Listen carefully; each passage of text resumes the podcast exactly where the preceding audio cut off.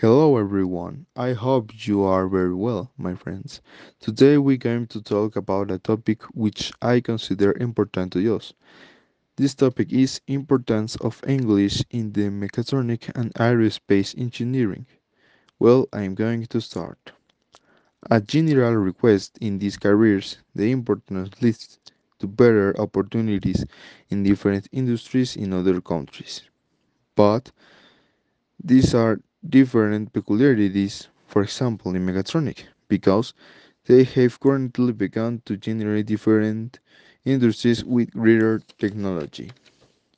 One of them is Tesla, for example. Another reason is greater competitiveness and greater productivity in large industrial processes. Close to the topic, we have aerospace. Since with an advanced level of English and great performance, you could have an opportunity in one of these large industries, NASA.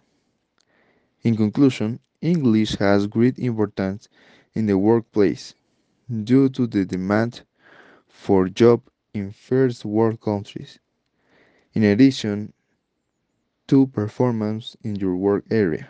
To finish, English is a universal language and is the key to unlock a lot of opportunities.